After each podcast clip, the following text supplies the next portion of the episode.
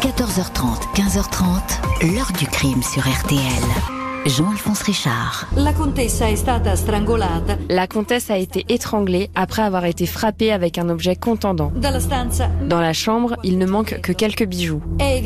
Les enquêteurs sont persuadés que l'agresseur connaissait bien la comtesse et la villa. e sapeva come muoversi nella villa. Bonjour, un meurtre à Rome, comme au cinéma. Une richissime comtesse assassinée dans le huis clos d'une chambre fermée à double tour, dans une luxueuse villa où il faut montrer patte blanche pour entrer. Et des suspects qui surgissent, les uns après les autres. Un amoureux transi, un majordome congédié, une babysitter humiliée, un amant caché, un ponte des services secrets et le mari, bien sûr.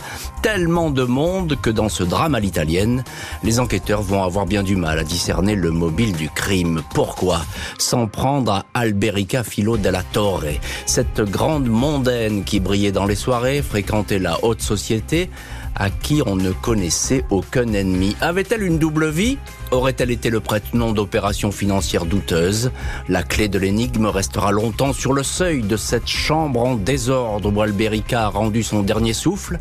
Il va falloir 20 ans pour élucider le crime. C'est cette affaire qui n'a jamais cessé de passionner l'Italie que je vous raconte aujourd'hui avec notre invité Fabrice D'Almeida qui publie Histoire mondiale des riches. 14h30, 15h30, L'heure du crime sur RTL. Aujourd'hui, dans l'heure du crime, l'affaire de la comtesse della Torre. À l'été 1991, le corps de cette femme riche, mariée, mère de deux jeunes enfants, est retrouvé dans une chambre fermée à double tour, dans sa somptueuse villa de la banlieue de Rome. Ce mercredi 10 juillet 1991, autour de 8h30 du matin, la comtesse Alberica Filo della Torre descend en chemise de nuit et sabots dans la cuisine de la vaste villa du quartier chic de l'Olgiata, au nord de Rome. Une demeure qui donne sur une immense piscine, une pelouse plantée d'oliviers et de cyprès avec accès à un terrain de golf.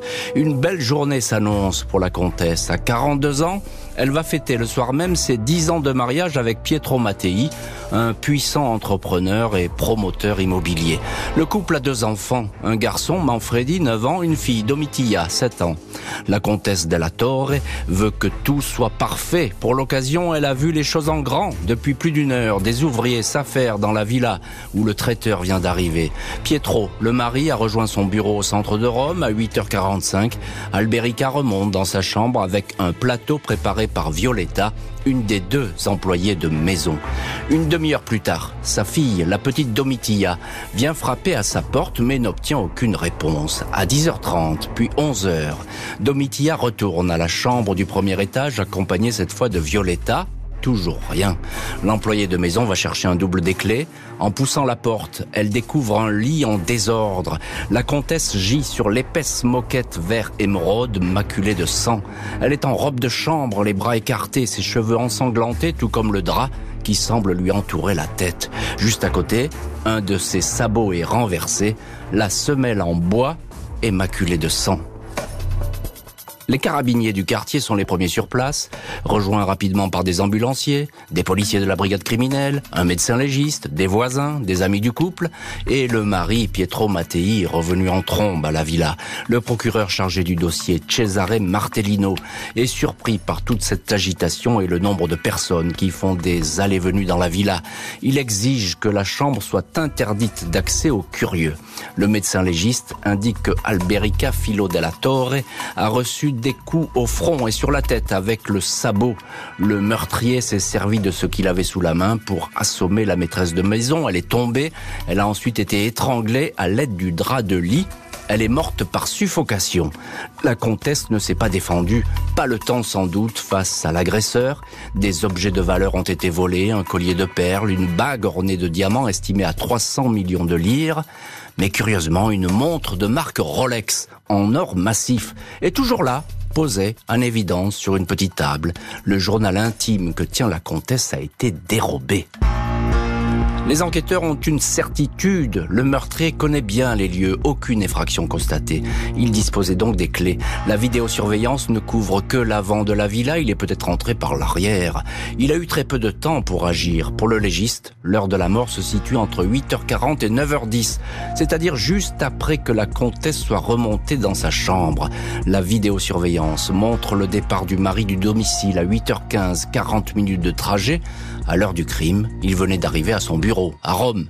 Au moins dix personnes étaient alors à la villa, les deux enfants du couple, les deux femmes de ménage philippines, la babysitter anglaise et quatre ouvriers, parmi lesquels deux jardiniers, s'affairant autour du barbecue géant prévu pour la soirée. La valse des auditions va pouvoir commencer, tout comme les expertises scientifiques et les tests génétiques. La police romaine exclut l'implication du mari Pietro Mattei dans la mort violente de sa femme. Il a un alibi. Il n'était pas à la villa quand celle-ci a été tuée. Il paraît réellement affligé et désespéré. Il répète qu'il formait avec Alberica un couple uni. Dix ans de vie commune n'avaient jamais altéré leur bonheur. Les enquêteurs le croient. Hormis les jeunes enfants du couple, toutes les personnes présentes dans la maison sont interrogées. Les deux jardiniers sont restés à l'extérieur, tout comme deux ouvriers aménageant la terrasse pour la réception du soir.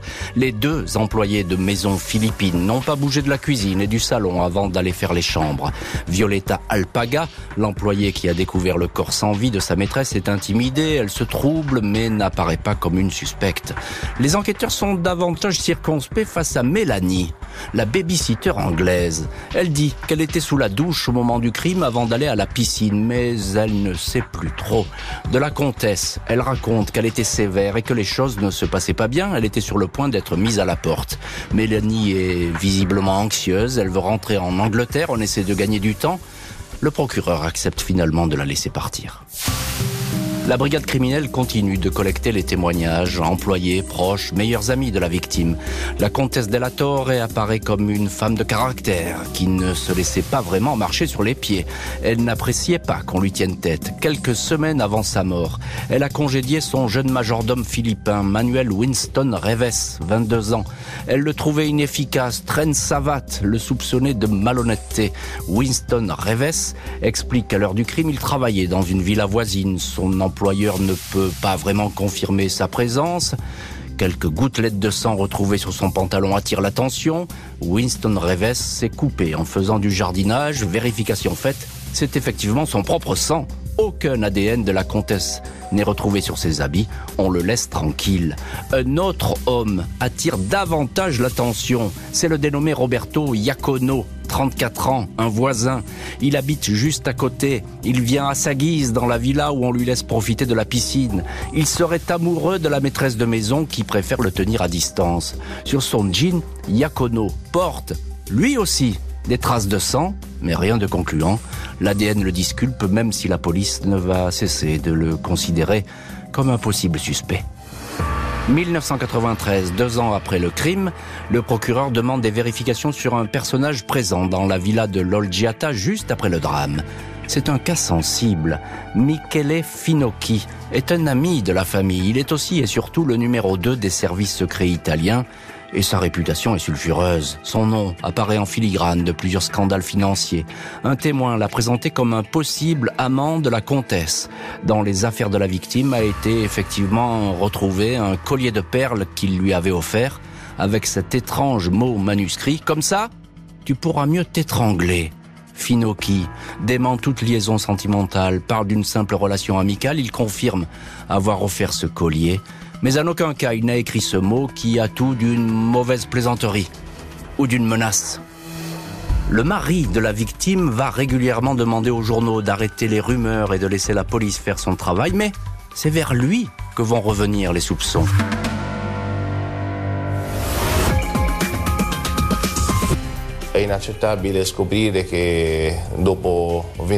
C'est inacceptable de savoir que pendant 20 ans, on avait les preuves sous le nez et que personne ne les a vues. Eh, On n'a pas cherché où se trouvait la vérité et où se trouvait l'assassin de ma mère. Au programme aujourd'hui de l'heure du crime, le meurtre à Rome en 91 de la riche comtesse della Torre, étranglée dans le huis clos de sa chambre fermée à double tour. Les suspects ne manquent pas. Le mari, tout d'abord écarté des investigations, va refaire son apparition. Les années passent et dans le dossier, le nom de l'époux, Pietro Mattei, revient en boucle. Les affaires fructueuses de cet ancien géomètre devenu promoteur sont passées au peigne fin. On le soupçonne d'avoir une trésorerie occulte dans des paradis fiscaux. Six comptes bancaires sont identifiés en Suisse. Selon une hypothèse, Alberica Filo della Torre aurait servi de prête-nom pour des opérations financières douteuses. L'épouse aurait dit non, elle ne voulait plus jouer au jeu des millions cachés, indique une source policière à un journal italien. Elle aurait donc payé de sa vie cette volte-face. En 1994, trois ans après le meurtre, une femme dénonce le mari comme étant sans doute le meurtrier. Après le drame, Emilia Parisi Alphone était devenue la maîtresse de Pietro Mattei. Elle dit avoir les preuves de ce qu'elle avance, mais elle n'en apporte aucune. Elle voulait juste se venger de cet amant qui l'a délaissé. La piste du mari tombe à l'eau. Pietro Mattei ne réagit pas aux accusations et aux ragots qui n'ont cessé de le viser. Il demande toutefois un jour aux journaux de cesser d'écrire un mauvais roman de gare à propos de la mort tragique de son épouse. Le dossier n'est pas clos, mais c'est tout comme les juges font savoir à la famille que, sauf coup de chance, le meurtre de la comtesse della Torre va être refermé et va rester une affaire non élucidée. Le mari et son avocat, maître Giuseppe Marazzita, sont intrigués par les nombreux scellés qui n'ont pas fait l'objet de vérification, notamment des enregistrements téléphoniques jamais exploités. L'avocat fait aussi état des avancées des techniques et scientifiques de l'ADN. Janvier 2007, 16 ans après le meurtre, le mari de la victime demande officiellement la réouverture des investigations. La justice romaine ne va effectivement pas se hâter pour rechercher de nouveaux indices jusqu'à la désignation d'une nouvelle procureure. Le dossier est relancé, mais Pietro Mattei fait face à l'immobilisme des enquêteurs. Il lui faut attendre encore un an avant que la nouvelle procureure, Francesca Loi, confie au pôle scientifique des carabiniers le réexamen du dossier. Travail fastidieux qui va prendre encore des mois, des années. Les scellés conservés au palais de justice de Rome, les affaires de la victime, des notes, le drap taché de sang, des objets de la scène de crime, tout ce bric-à-brac est étudié. 2010, trois ans après la réouverture du dossier, les experts constatent que 10 cassettes d'écoute judiciaire n'ont jamais été retranscrites, faute de traducteur. C'est en effet la voix du majordome philippin, Manuel Winston Reyes, licencié par la comtesse que l'on entend. Propos enfin traduits, on l'entend appeler deux mois après le crime un de ses amis. Il est à la recherche d'un receleur pour lui vendre un collier de diamants, celui-là même, dérobé dans la villa. Le majordome devient le suspect numéro 1. De nouvelles expertises ADN sont ordonnées. Sur le cadran de la Rolex en or, oublié à l'époque dans la chambre par le cambrioleur, il est détecté une micro-éclaboussure de sang. Cette trace n'avait pas été repérée lors des premières analyses. Il s'agit du sang de Manuel Winston Reyes. Une autre tache de sang est encore relevée sur le drap qui a servi à étrangler la malheureuse. Une nouvelle fois, c'est celui de l'employé de maison. Le 29 mars 2011, 20 ans après le crime de la villa de l'Olgiata, les carabiniers arrêtent Manuel Winston Reyes, 42 ans. Le majordome n'avait jamais fait parler de lui pendant toutes ces années. Il a même donné le nom de sa fille, le prénom de la comtesse Alberica. Il avoue tout et tout de suite, il était venu demander à son ex-patronne de le réembaucher, il avait besoin d'argent. Elle l'a éjecté de la chambre, il l'a frappé, il l'a étranglé de rage. Le suspect numéro 1 va être rapidement jugé, condamné à 16 ans de prison, trop peu pour la famille de la victime. 10 octobre 2021, Manuel Winston Reyes est autorisé à quitter la prison de Rebibia à Rome, libéré pour bonne conduite après seulement dix ans de détention. Pietro Mattei, le mari de la comtesse della Torre, n'est plus là pour commenter cette sortie. Il est décédé brutalement quelques mois auparavant. Son fils Manfredi, 39 ans, ne cache pas son amertume. Lui qui avait 9 ans quand sa mère a été tuée, indique au journal Il Messaggero que cette histoire n'a pas seulement tué sa mère, elle a tué toute notre famille, dit-il. Le fils en veut à la justice romaine qui n'a jamais montré, selon lui, une véritable détermination. Manuel Winston Reyes avait été renvoyé pour avoir bu des bouteilles de vin de grand cru dans la cave de la villa et fumé les cigares cubains réservés aux invités. L'homme qui a tenu en haleine l'Italie pendant 20 ans est aujourd'hui libre.